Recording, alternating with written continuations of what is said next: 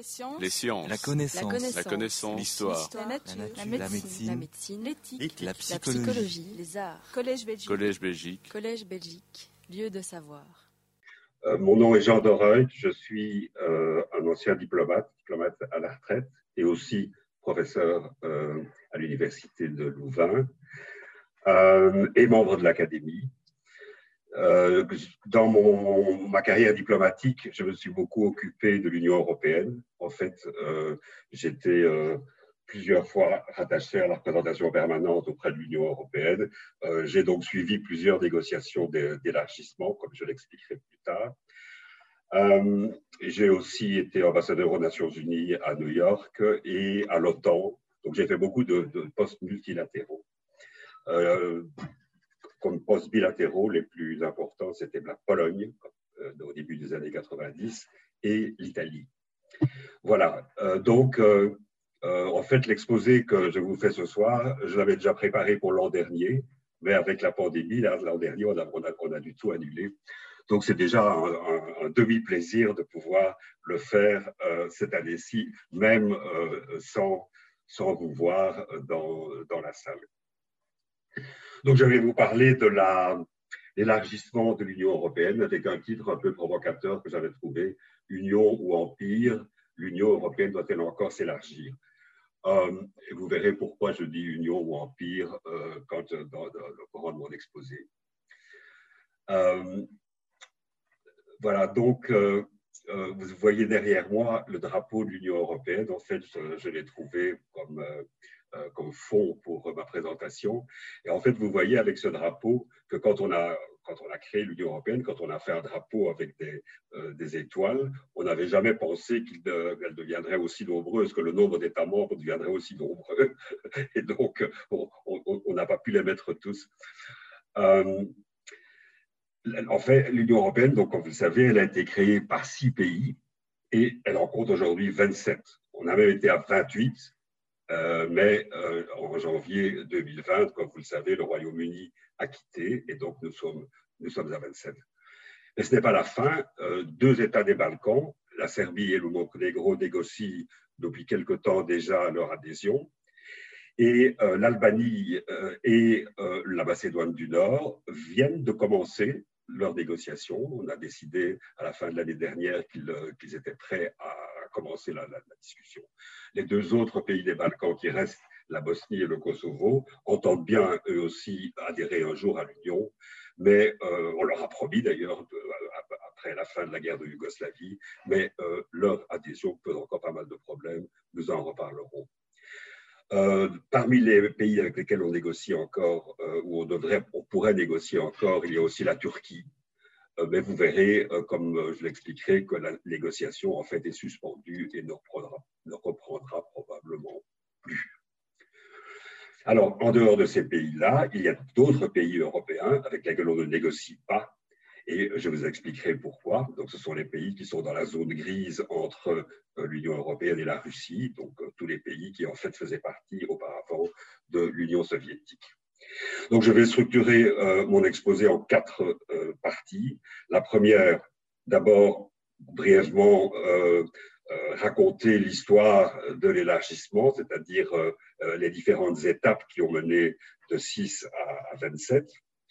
La deuxième partie, euh, ce sera euh, donc la, négociation telle qu'elle est engagée actuellement avec les Balkans. Puis, troisièmement, la zone grise euh, avec les pays de ce qu'on appelle le partenariat oriental. Et enfin, je terminerai une dernière partie en situant la question de l'élargissement de l'Union européenne dans un contexte actuel, donc le contexte du monde global, qui a quand même beaucoup changé depuis quelque temps, euh, avec la Chine la, euh, qui s'est réaffirmée, avec la Russie qui est en train de reconstituer son empire, euh, avec les États-Unis qui sont à, à, à mi-chemin, parfois entre la, l'isolationnisme et, la tentation de, lancer une nouvelle guerre froide avec la Chine. Donc le monde a beaucoup évolué et toute cette réflexion sur la, dimension, l'avenir de l'Union européenne doit évidemment être vue dans, dans, ce cadre euh, aujourd'hui. Le, cadre a, pas mal changé donc depuis 1958 quand on a commencé. Donc, d'abord, comment s'est fait le, processus de 6 à 27 je, voudrais dire d'abord qu'une chose très importante, en fait, contrairement au développement des grands empires dans l'histoire, la création et l'élargissement de l'Union européenne ne s'est pas faite dans un esprit impérialiste. La préoccupation qu'on avait quand on a créé et développé euh, l'Union européenne a toujours été de tirer la leçon des, des, grandes guerres mondiales et de consolider la paix et la stabilité du continent. Donc l'esprit dans lequel on a euh, conçu l'élargissement depuis le début, c'était donc la, le, garantir que dans un continent où il y avait eu deux grandes guerres pendant le XXe siècle, il y ait enfin euh, la paix et la stabilité garantie par le marché commun, garantie par la libre circulation des personnes, euh, garantie par euh, la défense de, valeurs communes de société, etc. Donc au début, nous étions six, comme vous le savez. Donc ça a commencé avec la réconciliation de l'Allemagne et de la France et le traité de Rome euh, a été conclu avec donc, la France et l'Allemagne et leurs voisins immédiats, qui étaient l'Italie et les trois pays du Benelux. Ensuite, euh, au début des années 70, on est passé à neuf. Se sont ajoutés le Royaume-Uni, euh, le Danemark et l'Irlande. En réalité, depuis le début, il a été question de faire adhérer la Grande-Bretagne à, à, la communauté européenne, mais celle-ci, en fait, n'a jamais été vraiment prête à accepter qu'elle faisait partie de l'Europe. Euh, vous, vous avez peut-être entendu parler du, fameux discours de Winston Churchill à Zurich en 1946, dans lequel il appelait à la création d'une Union européenne, mais une Union européenne dans laquelle il y aurait uniquement les pays du continent et pas, et pas le Royaume-Uni. D'ailleurs, le Royaume-Uni, dans les années 60, euh, a dû faire face aussi aux objections du général de Gaulle. Le général, quand, il a présenté sa candidature, malgré tout, le général de Gaulle y a mis carrément son veto, euh, probablement parce que euh, euh sa conception de l'Europe des patries était une Europe dans laquelle il considérait que la France devait dominer et il ne euh, il n'était pas enthousiaste à avoir de la concurrence. Donc il a fallu attendre le départ du général de Gaulle en 1969 euh, pour que euh, Pompidou lève le veto et qu'on commence à négocier avec les trois pays, donc avec le Royaume-Uni, le Danemark et l'Irlande. C'est une négociation qui a eu lieu relativement vite. Elle a été terminée en 1972 et euh, le Royaume-Uni, en fait, était pressé de rentrer à ce moment-là. Pourquoi? Parce qu'il euh, vivait une, grande, grave crise, économique.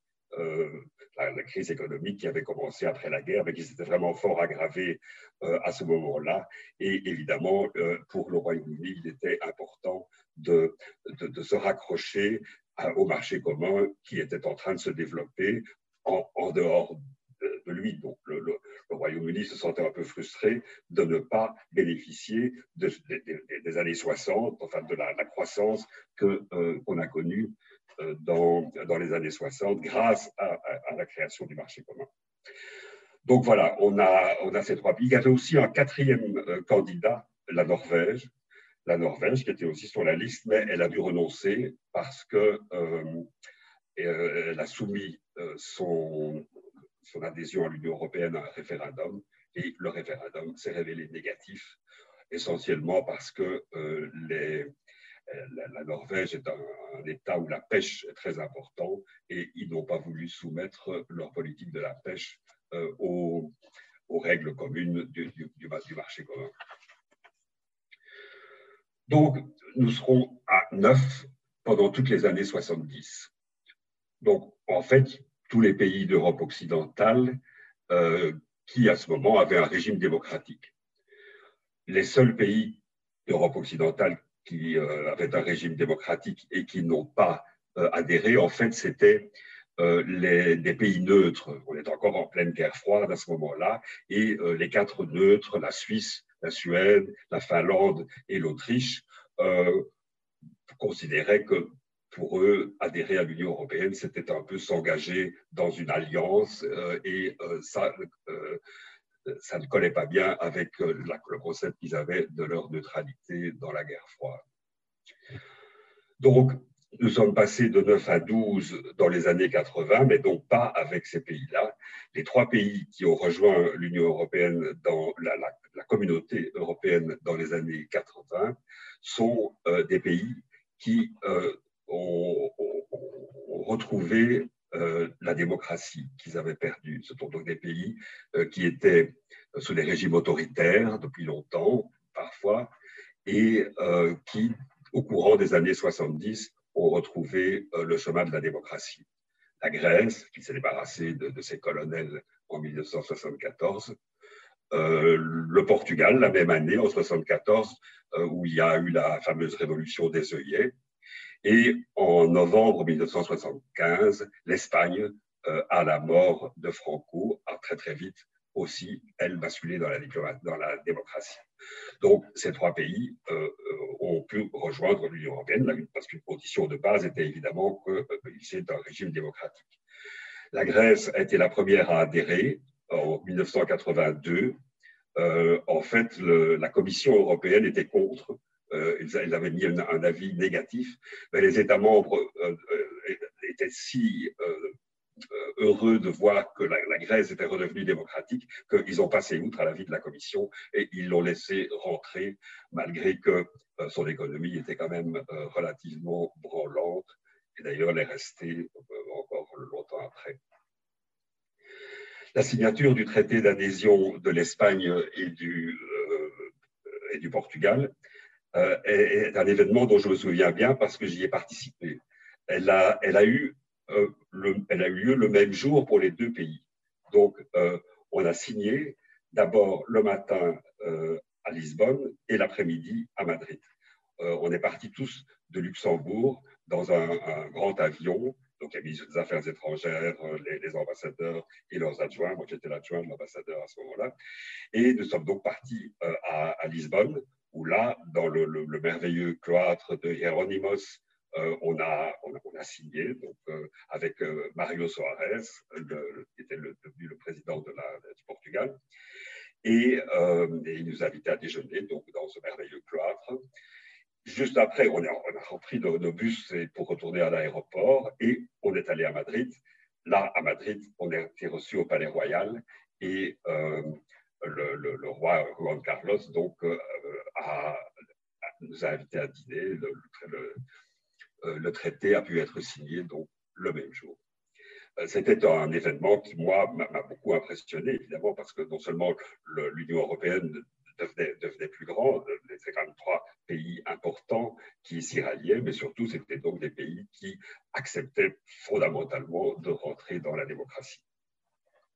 Et donc, nous étions à 12 euh, à ce moment-là, donc lorsque la guerre froide s'est terminée, à la fin des années 80, quand la, communauté économique européenne est devenue euh, l'Union européenne avec le traité de Maastricht, et euh, donc au moment où le marché commun euh, qui avait été revitalisé par Jacques Delors, donc par ce fameux processus Europe 92, donc tout ça se passait avec une Europe à 12 encore.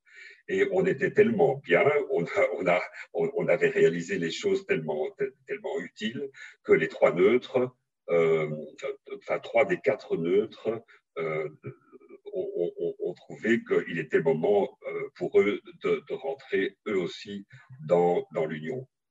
La, guerre froide était finie de toute façon, et donc la Suède, euh, la Finlande et l'Autriche sont rentrés. La Suisse a essayé, mais euh, comme vous savez, en Suisse, ils ont des référendums pour tout et, qui sont toujours difficiles à remporter. Et euh, l'adhésion a été rejetée par euh, un référendum. Donc, nous sommes à 15,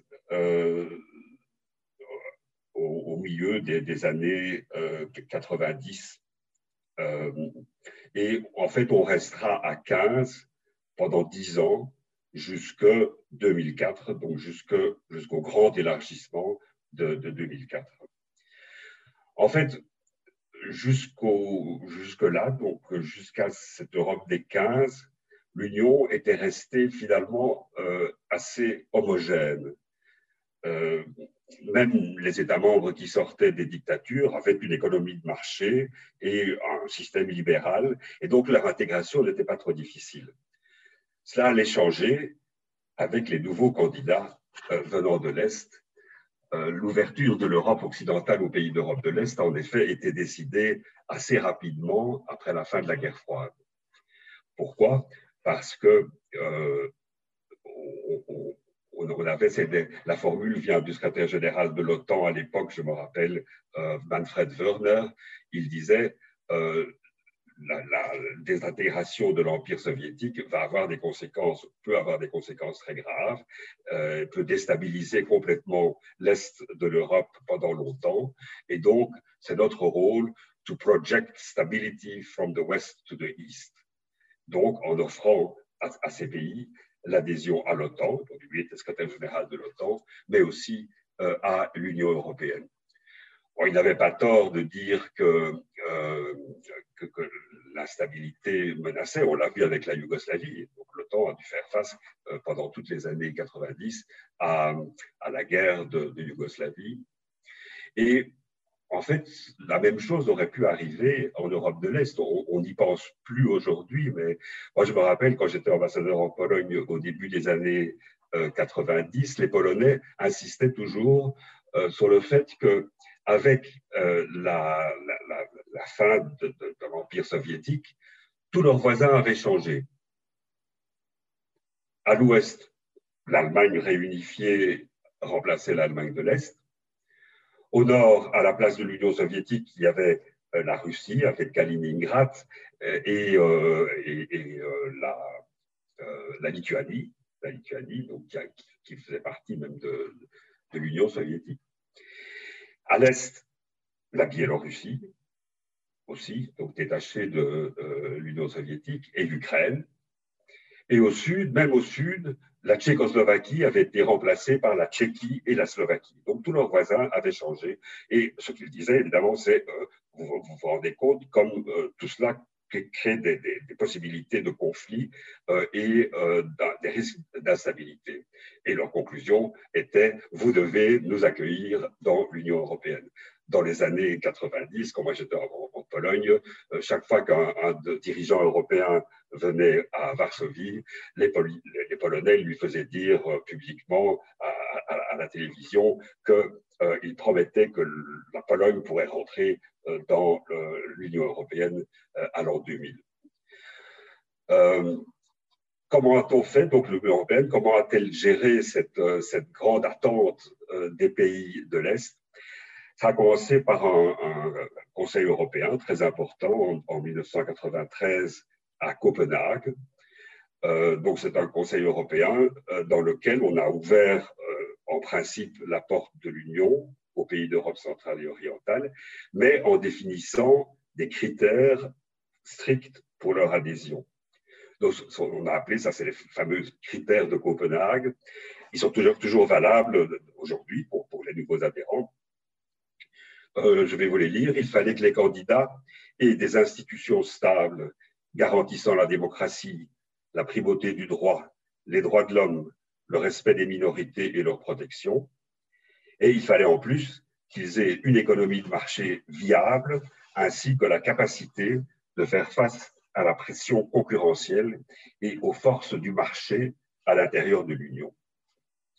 Donc ça, c'était les principes et euh, il a fallu longtemps, en fait, pour que ces pays euh, puissent euh, adhérer, disons, à cette, euh, accepter, puissent, puissent transformer leur économie de manière à ce qu'ils puissent remplir toutes ces conditions. Nous, il faut, se rendre compte que la, structure économique des pays de l'Empire soviétique était complètement différente. Euh, avec le communisme, donc euh, la, manière de fonctionner des administrations, les banques, tout ça est, fonctionnait de manière tout à fait différente. D'ailleurs, l'Union européenne a décidé, euh, pour les aider, à demander aux États membres d'envoyer des fonctionnaires dans les administrations de tous les pays candidats pour simplement expliquer comment eux travaillaient chez eux et pour euh, servir de, modèle, donc pour les aider à transformer leur, euh, leur, économie. Donc tout ça s'est passé euh, pendant les années 90, donc jusque après la, la, fin, la, fin, du siècle, donc ça a duré assez, longtemps. Le moment clé où vraiment la perspective d'adhésion s'est concrétisée, a été euh, au Conseil européen de Luxembourg en décembre 1997. C'est là que le, processus devant mener au grand élargissement a été euh, lancé. Donc, le Conseil européen a créé une conférence européenne qui réunissait les 15 membres actuels de l'Union et 11 pays candidats à l'adhésion. 10 pays d'Europe centrale et orientale, plus Chypre et plus tard s'y adjoindra euh, Malte. Euh, il y avait aussi évidemment euh, la Turquie, mais la Turquie, on n'a pas accepté à ce moment-là, à ce Conseil européen de décembre 1997, on ne l'a pas accepté comme candidat, bien que, comme je l'expliquerai plus tard, elle avait présenté sa candidature à, l'adhésion depuis des, décennies déjà, mais on considérait qu'elle n'avait pas, euh, elle remplissait pas les conditions. On le, on l'acceptera, on acceptera qu'elle commence à négocier dans quelques années plus tard. Le Conseil européen de, Luxembourg, c'est pour ça qu'il était important, euh, a aussi prescrit aux États membres de l'Union européenne d'adapter le fonctionnement des institutions au, à la perspective de l'élargissement. Donc, 10, 10, 11 pays, 12 euh, même, euh, qui euh, pouvaient adhérer quelques années plus tard, cela modifiait complètement la, manière de fonctionner. Il fallait revoir la proportion des, voix dans, au Conseil, le nombre des parlementaires européens, enfin, toutes sortes de choses devaient être mises au point, mais aussi, on, avait la sensation que pour faire face et pour que l'Union puisse continuer à fonctionner de manière efficace, il fallait renforcer, approfondir euh, les institutions. Malheureusement, on n'a pas fait de manière très efficace. il y a eu un premier traité, le traité d'Amsterdam en 1997 déjà, mais qui n'avait pas abouti à grand-chose. Euh, on a dû le compléter avec un autre traité en l'an 2000 à Nice, Le fameux traité de Nice, pendant lequel euh, les altermondialistes ont, ont, mis la ville à feu et à sang. Euh, mais ce traité de Nice, en fait, lui-même, a été plutôt une négociation d'épicier euh, entre pour, savoir quel, quel, nombre de voix chaque pays aurait. Donc, il n'a pas vraiment, il n'a pas vraiment approfondi ou renforcé l'union dans sa manière de fonctionner. Et c'est pourquoi, peu après euh, le traité de Nice, sous l'impulsion d'ailleurs de la Belgique, puisque c'était au Conseil européen de Laken qu'on a lancé le processus, euh, du, euh, de la Convention pour l'avenir de l'Europe, qui a abouti au traité constitutionnel, comme vous le savez. Malheureusement, le traité constitutionnel n'a jamais été ratifié, puisqu'il a été bloqué dès le début du processus de ratification par des référendums négatifs en, France et, aux Pays-Bas. Et c'est donc bien plus tard, euh, avec la ratification du traité de Lisbonne en novembre 2009 seulement, que les résultats de la Convention furent mis en œuvre. Donc 12 ans après le fameux Conseil européen de Luxembourg et avec 12 nouveaux États membres déjà bien installés dans l'Union européenne. Donc euh, finalement, l'adaptation s'est faite alors que euh, les, les, nouveaux, les nouveaux États étaient déjà rentrés dans l'Union et comme on le verra, euh, ça n'a pas vraiment aidé. Donc la, grande, la grande adhésion, disons le grand élargissement, a eu lieu en avril 2003. La décision a été prise en avril 2003 et ils sont rentrés formellement dans l'Union le 1er mai 2004. Donc, euh, la République tchèque, l'Estonie, la Lettonie, la Lituanie, la Hongrie, la Pologne, la Slovénie, la Slovaquie, Chypre et Malte ont été acceptés et sont donc rentrés en mai 2004. On était 25 Et deux ans et demi plus tard, on sera 27 parce que euh, la Bulgarie et la Roumanie, qui avaient négocié avec eux, mais qui avaient quand même euh, plus de difficultés à remplir les, critères de, l'adhésion, euh, sont rentrés, malgré tout, deux ans et demi plus tard, en, 2000, en 2007, en 1er janvier 2007. Donc, nous étions 27 au moment de la grande crise financière de 2008. Et à ce moment-là, un, pays auquel on ne s'attendait pas euh, a, posé sa candidature à l'adhésion, c'est l'Islande. L'Islande qui subissait de manière très, très, très forte euh, la, crise financière, a présenté sa candidature, mais très vite, il l'a retirée. L'Islande est un pays insulaire et, disons, l'insularité a, dominé le, souci de, résoudre les problèmes euh, économiques à court terme. Et en fait, l'Islande euh, s'en est tirée convenablement. Mais ce n'est pas fini. Euh, le 1er juillet 2013, un, 28e pays est rentré dans l'Union, la Croatie. La Croatie, qui avait évolué rapidement vers, euh, depuis la fin de la guerre de Yougoslavie, et donc ouvrait la voie de l'élargissement à l'ensemble des pays des Balkans. Donc nous étions, en 2013, nous étions 27, mais nous allions retomber à, 28, pardon, 28, avec la Croatie, mais nous allions retomber à 27 le 31 janvier 2020 avec le Brexit après quatre ans de négociations suite au référendum de juin 2016, en effet, le Royaume-Uni a quitté formellement l'Union européenne à la fin de janvier 2020. Donc voici la, situation actuelle. Mais en fait, elle n'est que temporaire, comme je l'ai dit tout à l'heure. Euh, la Croatie a ouvert la porte aux pays des Balkans euh, occidentaux. Euh, en fait, pourquoi a-t-on ouvert l'Union européenne à ces pays qui sont quand même plutôt entre, entre l'Asie et l'Europe, enfin entre, entre la Turquie? En fait, comme je l'ai noté au, début,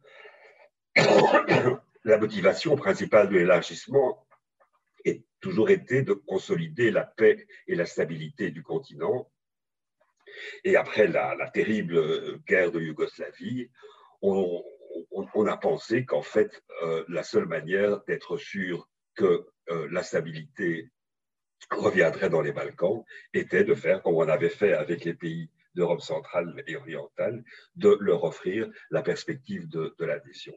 Ça s'est fait déjà en 2003, donc au moment où la, guerre était terminée, à un Conseil européen à Thessalonique, qui affirma son soutien sans équivoque à la perspective européenne qui s'offre aux pays des Balkans occidentaux. L'avenir des Balkans est dans l'Union européenne. Donc c'est vraiment un engagement que l'Union européenne a pris avec ces pays pour euh, qu'ils euh, euh, se stabilisent après, après la, guerre de Yougoslavie. Malheureusement, la Croatie pas parvenu à se détacher du lot, comme je l'ai dit. Bon, elle a évolué euh, très rapidement d'un point de vue économique et a pu conclure son négociation d'adhésion euh, déjà en 2011. Mais les six autres pays des Balkans, donc dix ans plus tard, puisque nous sommes maintenant en, en 2021, ils demeurent toujours dans l'expectative. Après une longue période d'attente, la négociation d'adhésion a été entamée avec quatre d'entre eux, mais avec les deux derniers, la Bosnie-Herzégovine et le Kosovo, ils ne sont même pas encore acceptés formellement comme candidats. Donc, le processus d'élargissement, malgré la, volonté politique de, stabiliser les Balkans, le processus d'élargissement s'est enrayé. Euh, et en, effet, pour plusieurs raisons. Depuis euh, dizaines d'années, euh, s'est développé ce qu'on a appelé euh, the enlargement euh, fatigue. The enlargement fatigue. Bon, il y a des raisons qui concerne les, Balkans eux-mêmes, par exemple, la Serbie et le Kosovo doivent trouver un, terrain d'entente pour qu'on euh, puisse euh, évidemment les accepter euh, à l'intérieur de l'Union. Le Kosovo, d'ailleurs, n'est pas reconnu par cinq États membres de l'Union européenne, donc, donc il y a encore des projets à faire. Mais en fait, la fatigue de l'élargissement a, des sources plus profondes. L'expérience du, grand élargissement vers l'Est de 2004 à 2007 a généré des problèmes que l'Union européenne a toujours du mal à surmonter. L'intégration de ces États dans le modèle européen, en fait, a été beaucoup plus difficile euh, qu'on ne le pensait, notamment celle de la Pologne et de la Hongrie. Et de ce fait, l'unité et la solidarité au sein de l'ensemble s'est affaiblie. On ne s'y attendait pas. Moi, je dois dire, quand, quand j'étais en Pologne dans les années 90, je ne pensais pas que, la Pologne aurait, euh, évoluerait dans le sens où elle a évolué ou dans, la situation auquel elle se trouve aujourd'hui. Il n'y avait pas de signaux qui indiquaient euh, qu'on allait dans, dans, ce, même si on pouvait euh, trouver des arguments, et surtout a posteriori, pour expliquer le phénomène du, PIS et de, ce retrait par rapport aux valeurs de l'Union européenne mais on, ne s'y attendait pas. Le résultat, c'est que l'Union est devenue trop hétérogène. Et évidemment, les ravages du populisme euh, ces, derniers temps ajoutent aux appréhensions euh, des europhiles euh, de la vieille Europe et l'idée d'un nouvel élargissement d'un paquet de six pays en plus encore fait peur, fait peur aux gens. D'ailleurs, on, le voit, un, signal, par exemple, que certains ont relevé, c'est que dans les neuf points euh, qu'on a préparés pour la conférence sur l'avenir de l'Europe, qui va s'ouvrir cette semaine, il n'y a pas un mot sur l'élargissement. Donc, ce n'est pas considéré comme étant euh, quelque chose qui euh, rentre dans, dans, ce dessin d'avenir. Pourtant, on, est engagé et euh, où en sommes-nous Avec le Monténégro, la négociation a commencé en 2012. Avec la Serbie, elle a commencé en 2014. Donc les deux exercices traînent, mais récemment, quand même, pour euh, euh, ne pas trop les décourager, on leur a offert une perspective d'adhésion pour 2025. Bon, c'est pas demain, mais au moins ça les encourage à, à continuer à négocier. Deux autres pays ont fait des efforts euh, énormes pour euh, se préparer. Euh, L'Albanie, l'Albanie qui, vraiment a dû modifier énormément de choses dans sa manière de fonctionner, s'est vu offrir l'ouverture de négociations en, mars de 2020. Et la Macédoine, la Macédoine, qui est elle candidate déjà depuis très longtemps, depuis 2004, euh, mais comme, vous le savez, ne pouvait pas être accepté parce que sa candidature était systématiquement rejetée par la Grèce du fait du nom du pays. Et donc, ils ont dû attendre 2019 pour trouver un accord avec la Grèce sur le, nom Macédoine du Nord pour que la Grèce lève son veto. Et donc, la Macédoine du Nord, on a aussi décidé qu'elle pourrait commencer sa négociation dans cette réunion du 30 euh, mars 2020. Euh, donc, on va commencer la négociation. On fait ça très lentement, ça ne se passe pas de manière euh, euh, très, dynamique, mais le, processus, au moins pour ces quatre-là, est enclenché. La Bosnie-Herzégovine et le Kosovo, eux, on ne leur a même pas encore donné le statut de candidat. Ils sont considérés comme des candidats potentiels. Pourquoi? Euh, Pour des raisons différentes. La Bosnie, d'abord parce qu'elle euh, n'est jamais parvenue à faire fonctionner le système complexe qui avait été établi par les accords de Dayton. Savez, avec ces trois présidents correspondant aux trois ethnies du pays, mais qui se regardent en permanence en chien de faïence. Et donc, c'est toujours un peu la communauté internationale qui doit euh, gérer le pays. Donc, négocier avec un pays comme ça, c'est pas facile. Quant au Kosovo, c'est pire encore, comme je le disais tout à l'heure, le Kosovo n'est pas reconnu comme État indépendant par cinq États membres de l'Union européenne. Et même les autres, euh, je crois, attendent qu'un euh, accord soit conclu entre le Kosovo et la Serbie pour même prendre en considération l'idée qu'il puisse devenir euh, candidat. Donc on voit bien, le rythme d'élargissement s'est considérablement ralenti, mais cet enlargement fatigue a quand même des conséquences géopolitiques aussi dans une région euh, qui est quand même un peu à la marge de l'Union européenne et euh, dans laquelle euh, la, Russie et la Chine, qui sont les, nouvelles puissances qui sont en train de se développer, sont tout à fait prêtes à se substituer à l'Union européenne pour exercer leur influence. Donc c'est un peu pour ça que malgré la fatigue, euh, on, a, on, a fait des promesses récemment à, ces pays parce que sinon on sentait que euh, les influences euh, venant de, de, Pékin et, de Moscou risquaient de, les tenter. L'histoire de la guerre des vaccins en Serbie, par exemple, récemment, est une belle illustration de cette, de cette rivalité. Euh, donc ça, c'est euh, ça, c'est pour les Balkans. Euh, qu'en est-il de la Turquie? Donc la Turquie, contrairement aux apparences, est en principe toujours formellement candidate à l'adhésion à l'Union européenne. Et elle l'est en fait depuis 1987.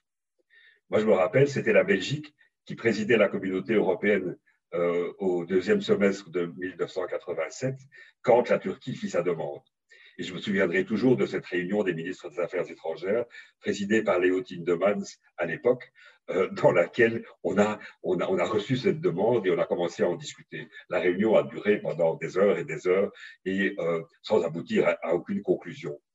Et ce n'est d'ailleurs que 12 ans plus tard que la candidature turque a été acceptée euh, en 99, en 1999, au moment où on avait accepté déjà la candidature des pays d'Europe centrale euh, et orientale.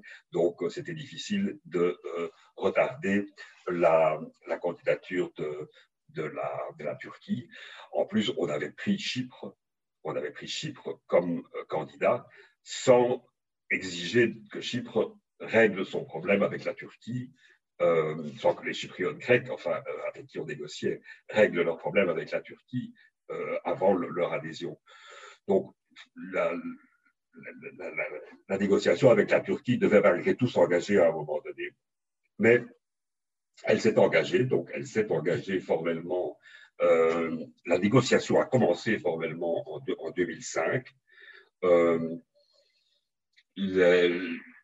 il y, a, eu quelques, efforts, quelques chapitres qui ont été ouverts, mais on ne peut pas dire qu'elle ait vraiment jamais démarré. Euh, pas parce que l'Union européenne euh, continuait à bouder, c'est vrai qu'on a boudé la, Turquie pendant longtemps, on a eu tort probablement, mais euh, c'est la faute de la Turquie maintenant la, si elle s'éloigne de nous avec Erdogan euh, Erdogan euh, accepte de moins en moins euh, ce qui sont les conditions fondamentales que j'ai mentionnées tout à l'heure, les critères de Copenhague. La, Turquie s'en éloigne et, n'a pas l'air de, se préoccuper beaucoup de, se rapprocher avec, avec l'Union. Donc, c'est au point que en 2018, le Conseil de l'Union a constaté formellement que la négociation était arrivée à une impasse et que plus aucun chapitre ne serait fermé ou ouvert jusqu'à nouvel ordre. Donc on n'a pas arrêté la négociation, mais on l'a suspendue. En réalité, euh, la relation entre la Turquie et l'Union européenne est devenue d'une autre nature. Euh, la Turquie, qui était un pays relativement faible euh, pendant assez longtemps, euh, a retrouvé des ambitions d'empire, elle aussi. Erdogan euh, n'hésite pas à dire que euh, son objectif, c'est de reconstituer un empire ottoman. donc, la, Turquie cherche à s'imposer à ses voisins. On l'a vu avec, avec la Syrie, toutes ses interventions dans, au Moyen-Orient, jusqu'en Libye. Euh, et donc, la, négociation la principale que la Turquie a en ce moment avec l'Union européenne, c'est plus la négociation d'adhésion, c'est la négociation sur le sort des, des réfugiés euh, de Syrie, 3 ou 4 millions de réfugiés de Syrie qui sont en Turquie et qui voudraient bien venir chez nous. Alors nous, on a les convaincre en, en, offrant de l'argent euh, pour pour qu'ils restent, pour qu'ils restent en Turquie.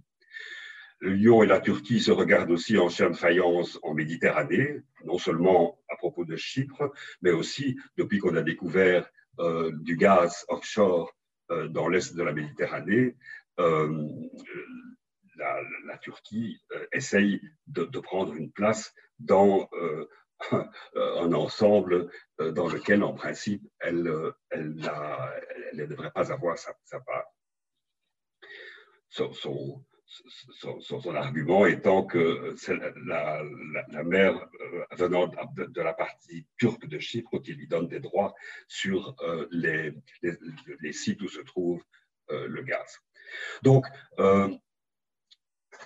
avec la Turquie, je crois, on ne va plus vraiment négocier l'adhésion. On va probablement négocier euh, une amélioration de l'accord douanier. On a une union douanière avec la Turquie depuis très longtemps, depuis les débuts de, la communauté européenne, mais euh, ça n'ira pas beaucoup plus loin. Voilà donc les, pays euh, avec lesquels actuellement une négociation est en cours. Voyons maintenant, c'est la troisième partie de, de mon exposé, les six pays, euh, pardon, les, euh, les pays qui sont dans cette zone grise entre euh, l'Union européenne et la Russie. Pourquoi est-ce qu'on en parle? Parce que, en, fait, le traité, le traité d'Union européenne, l'article 49 du traité, dit clairement que tout État européen qui respecte les valeurs de l'Union et s'engage à les promouvoir peut demander à devenir membre de l'Union. Donc, on ne peut pas refuser en principe un pays européen euh, qui est candidat. Bon, la Russie, la Géorgie, l'Arménie, l'Azerbaïdjan sont des pays qui sont à la fois européens et asiatiques. Enfin, leur, leur, passé européen est quand même suffisamment fort pour qu'ils puissent être considérés comme européens. Et le Bélarus, la Moldavie, l'Ukraine, ça, ce sont vraiment des pays purement européens. Alors, on ne peut pas vraiment euh, les rejeter comme ça euh, sans, sans, rien dire. Le problème avec tous ces pays, c'est que jusqu'il y a 30 ans, ils faisaient partie de l'Union soviétique. Et l'Union soviétique était un, immense État-empire. Euh, donc, euh, ces, pays sont européens, bien sûr, mais ils étaient aussi liés très étroitement par l'histoire à la Russie. En fait, juste après la fin de la guerre froide, certains ont même cru que la Russie, qui était très, affaiblie économiquement et moralement à l'époque, pourrait elle-même demander son adhésion à l'Union européenne. Gorbatchev, rappelez-vous, avait parlé de la maison commune européenne, et donc on aurait pu imaginer. Euh, en réalité, la question euh, ne se posa jamais vraiment, pour une raison très simple, qui a été très bien exprimée par euh, Romano Prodi, Romano Prodi, qui était donc euh, au moment où il était président de la commission, euh, avait euh, une rencontre avec Poutine tout au début de, Poutine, en 2001, tout au début que, Poutine était président. Et Poutine l'a interrogé sur la possibilité pour la Russie d'adhérer un jour à, l'Union. Prodi, il le raconte lui-même, lui a répondu du tac au tac, non, vous êtes trop grand. Donc, euh, la réponse était claire, et en fait, c'est ce que pensait tout le monde dans l'Union européenne. Faire adhérer un pays comme la Russie n'est pas possible, étant donné la manière dont on s'était développé. C'était déjà un, argument pour ne pas prendre la Turquie. Euh, évidemment, avec la Russie, c'était encore, encore plus. Mais, mais il n'y a pas que la Russie, donc il y a les autres pays qui, évidemment, étaient dans, l'Union soviétique, mais qui s'étaient devenus des pays indépendants. Euh, pour moi, euh, je ne me suis jamais fait beaucoup d'illusions de, sur ce qu'on pourrait faire avec ces pays. Je me souviens, tout au début, donc dans, les années 90, le premier ambassadeur d'Ukraine euh, à, l'Union européenne, euh, il s'appelait Boris Tarasiuk, qui d'ailleurs il est devenu ministre des Affaires étrangères de l'Ukraine plus tard. On, on, avait des conversations sur ce, sur ce sujet. Donc lui, il était venu à Bruxelles. Son idée en venant à Bruxelles, c'était ma mission, c'est de faire entrer l'Ukraine dans l'OTAN et dans l'Union européenne. Et moi, déjà à ce moment-là, je, me souviens, je ne faisais pas ça sur base d'instructions reçues du ministère, je le faisais un peu plus par instinct, mais j'essayais de le convaincre qu'en fait, cela n'arriverait jamais. Pourquoi? En fait, en fait je crois 30 ans après que, j'avais raison. Euh, à l'époque, c'était moins clair, mais, voilà, voilà pourquoi maintenant. Euh, je, vais essayer de l'expliquer. La Russie, malgré son, échec dans la guerre froide, malgré la, faiblesse que, cela avait provoqué euh, au, au, début des années 90, n'a jamais renoncé à ses ambitions de puissance il suffit de lire l'histoire de la Russie au XVIIIe, XIXe siècle. C'était un empire en, formation et en développement déjà.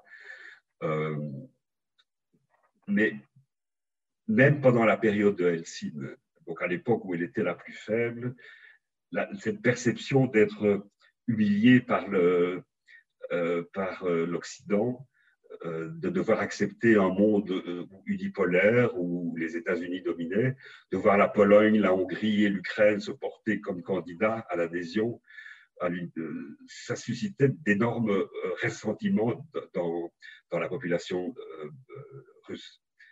Et comme on le sait, donc Poutine parvint avec brio à transformer ce ressentiment en une grande volonté de revanche. Il fut aidé par le fait que la, Russie a, développé d'énormes ressources de, gaz qui, lui ont donné les moyens de redevenir une puissance. En fait, dès le début du XXIe siècle, euh, la, Russie a commencé à, reprendre une place, pas seulement euh, de régler les problèmes de ses propres frontières, la, guerre de Tchétchénie, mais aussi à euh, essayer de, rétablir son emprise sur les pays voisins. Je me souviendrai d'un dîner qu'on a eu avec Poutine, avant même qu'il ne soit euh, président, quand il était encore le Premier ministre de, Helsinki. Euh, on a eu un dîner avec Louis Michel à, Moscou. Euh, et, donc, Poutine tempêtait contre la Géorgie et nous, accusait d'empêcher de, de, la Géorgie d'aider d'aider la Russie à, régler le problème de la Tchétchénie. Mais dans son ton, il y avait Mais qu'est-ce que vous avez à voir avec la Géorgie? C'est pas à vous, c'est à moi, c'est à nous. Et alors, un autre souvenir, à peu près à la même époque, euh, j'étais à Istanbul pour un, sommet de, l'OSCE, je crois.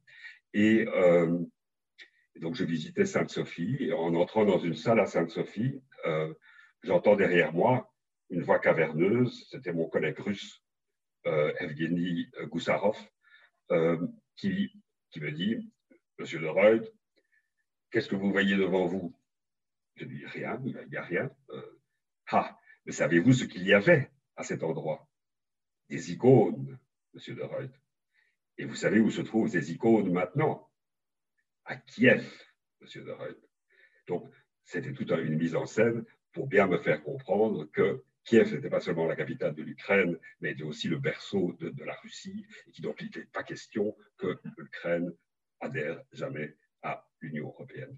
Donc, euh, à, l'époque, on était encore très tôt, c'était en 99, mais la, question ne s'est pas améliorée. Au contraire, la Russie de Poutine, euh, euh, pendant les 20 dernières années, allait s'affirmer encore de manière de plus, en plus forte. Euh, et affirmer de, manière de plus en plus forte cette volonté de, se recréer euh, un empire. L'Ouest a réagi évidemment à cette, euh, volonté de la, Russie de reprendre le, contrôle des pays de l'ancienne Union soviétique, surtout les États-Unis, pas tellement l'Union européenne, mais rappelez-vous les États-Unis qui ont suscité la fameuse révolution orange en Ukraine, la révolution rose en, Géorgie. Donc, en fait, c'était euh, des, organisations euh, qui, fonctionnaient un peu à, au regime change, hein, donc dans ce principe du regime change, qui ont promu des, candidats manifestement pro-occidentaux pour essayer de, contrer les efforts de, Moscou pour récupérer ces pays. La, ça a marché en Ukraine pendant un certain temps avec le, Viktor Yushchenko, donc qui, a, été euh, imposé euh, comme président à un moment donné, mais il a perdu euh, après aux élections suivantes, il a perdu contre le candidat pro-russe Viktor Yanukovych. En Géorgie, c'était la même chose. C'est un, Géorgien américain, Mikhail Saakashvili, qui est parvenu à, prendre le pouvoir en, Géorgie et, comme, comme, président. Et la, Russie a, réagi en 2008 en, déclenchant une guerre en, Ossétie du Sud. Bon, la, guerre n'a pas duré longtemps. Euh, c'est une Union européenne, en fait, Sarkozy, qui était président en exercice de l'Union européenne, qui a négocié avec euh, Poutine, non, qui était avec Medvedev à l'époque, qui était président, et, euh, ils, ont, fait un accord, mais l'accord, en fait, entériner le statu quo. La, Russie continue à contrôler l'Ossétie du Sud et l'Abkhazie, qui sont des parties de, la Géorgie. Euh, donc, pendant toute cette période, euh, la Russie de Poutine et, l'Union européenne et les États-Unis se sont regardés en chien de faïence, mais le rapport de force euh, a plutôt joué dans, le sens, de, la Russie. Même la, grave crise qui s'est développée en Ukraine à partir de 2013 n'a pas changé le, rapport de force. La crise de 2013, en fait, avait été déclenchée par euh, l'Union européenne. Hein, la Lituanie avait proposé d'organiser un grand sommet du partenariat oriental à, Vilnius, ce qui a provoqué la colère de Poutine, qui a réagi en forçant le, président euh, ukrainien Yanukovych de, renoncer à venir de renoncer à l'accord d'association avec l'Union européenne. Et c'est comme ça que l'Euromaïdan le, s'est développé. La, guerre civile s'est développée et finalement l'Ukraine est passée euh, plutôt à l'ouest, disons, dans, le camp euh, occidental, mais en perdant la Crimée et en perdant la partie est du pays, de, la partie russophone du Donbass. Donc, euh, euh, la, la guerre d'Ukraine euh, n'a pas vraiment permis, n'a pas vraiment changé l'équilibre. la Russie a, continué à garder son, son influence, son, sa news and value. Quant au Bélarus, là, vous le savez, c'est arrivé récemment, les élections ont mal tourné en 2020, mais l'opposition, euh, qui était favorable à l'établissement d'un régime démocratique et du rapprochement avec l'US, a pu se réfugier à l'étranger ou se retrouver dans, les prisons locales. Et euh, c'est Poutine, encore une fois, qui n'avait pas de très bonnes relations avec euh, le président biélorusse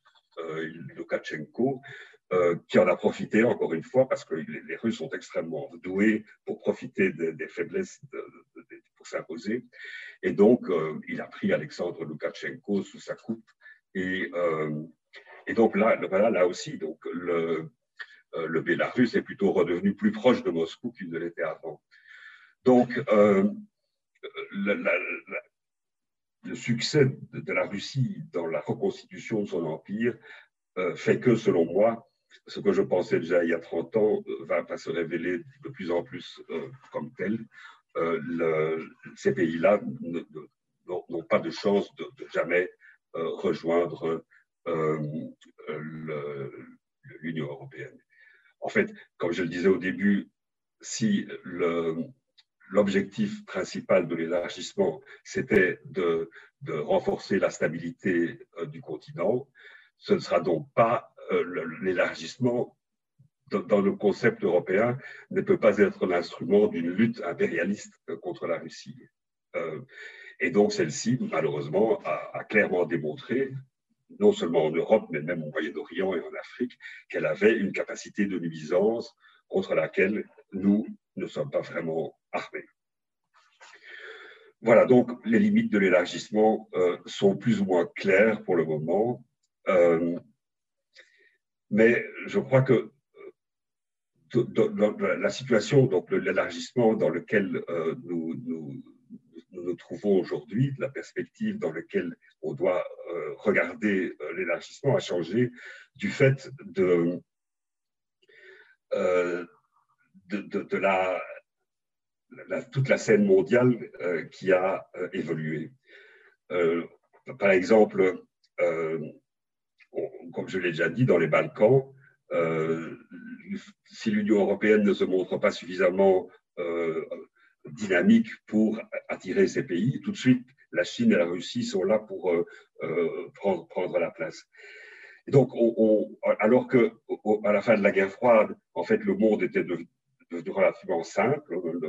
On avait un monde dans lequel on pensait même que c'était la fin de l'histoire, un monde unipolaire dominé par les États-Unis et euh, dans lequel nous nous inscrivions assez facilement. Donc ce monde-là a, bien changé. Euh, et nous devons, euh, considérer l'avenir euh, et le rôle de l'Union européenne en fonction de, ces changements. Qu'est-ce qui a changé? Il y a d'abord la, Chine, dont le développement a été spectaculaire ces dernières années et qui a reconstitué son empire tel, qu'il existait jusqu'au début du XXe siècle. Il y a eu la Russie, comme je l'ai dit, donc, qui, qui avait évidemment pas la, la, capacité de rivaliser avec les deux grands, mais qui a quand même une grande capacité de nuisance. Et puis, il y a aussi des pays comme la Turquie, l'Inde, même l'Arabie saoudite, qui ont des ambitions euh, impérialistes. Euh, L'Union européenne, avec ses 27 membres, même sans le Royaume-Uni, reste une puissance mondiale d'un point de vue économique. Donc, dans, dans, son retour à un monde euh, où, multipolaire, et donc, dans une logique de retour à un monde euh, westphalien, si on peut dire, euh, il est essentiel que l'Union européenne aussi euh, prenne ses responsabilités de puissance. Et Ursula von der Leyen l'a bien compris quand elle a défendu, quand elle est arrivée à la Commission, quand elle a défendu l'idée que l'Union devait être géopolitique et développer son autonomie stratégique. En effet, même si ce n'était pas l'objectif de départ, les élargissements successifs ont fait de l'Union européenne un empire, mais qui maintenant se trouve confronté à d'autres empires. Donc, le problème euh, tel qu'il se pose euh, aujourd'hui, euh, dans le monde global tel qu'il a évolué aujourd'hui, c'est le choix crucial des alliances. Allons-nous vers un monde où l'affrontement sera fondé sur les valeurs de société comme la démocratie et le respect des droits de l'homme, ce qui signifie que nous devrions nous allier aux États-Unis contre la Chine et la Russie. Et voit que parfois les États-Unis sont tentés de relancer une espèce de guerre froide contre la Chine dans laquelle euh, euh, ils entraîneront leurs alliés. La Chine se rapprochant alors de la Russie. Mais donc ça, c'est vraiment une perspective qui n'est pas très séduisante puisque c'est en fait un, retour à une sorte de guerre froide, euh, ou bien devons-nous nous accrocher à, notre autonomie stratégique et développer nos relations internationales en fonction de, nos intérêts propres, même s'ils divergent avec ceux de, Washington. Euh, une troisième voie, évidemment, serait celle du multilatéralisme l'Europe a toujours été le champion du multilatéralisme. Euh, le multilatéralisme, à la fin de la guerre froide, a connu une période de gloire. À New York, quand, j'étais là au, début des années 2000, Kofi Annan, le secrétaire général, a même reçu le prix Nobel de la paix. Donc, euh, la, crise, la crise que les Nations Unies ont connue après cette période, en fait, n'a pas été provoquée par, la Chine ou, par la, Russie. Cette crise a été provoquée par les États-Unis. Ce sont les États-Unis euh, qui n'ont jamais vraiment accepté de se soumettre aux règles du jeu multilatéral, qui sont partis en guerre euh, en Irak sans le soutien du Conseil de sécurité, et, et qui imposent au monde entier, même à leurs alliés, les effets de sanctions qu'ils ont décidés unilatéralement. Donc c'est donc surtout de Washington que doit venir euh, la réponse à la grande question d'aujourd'hui. Pardon. Va-t-on vers un monde où il y aura de nouveau deux puissances dominantes, comme je le disais, ou un monde dans lequel les droits et pouvoirs des grands et des petits, ou des groupes régionaux comme l'Union européenne, seront défendus de manière équitable à travers des organisations internationales. Bon, avec Trump, la réponse était simple.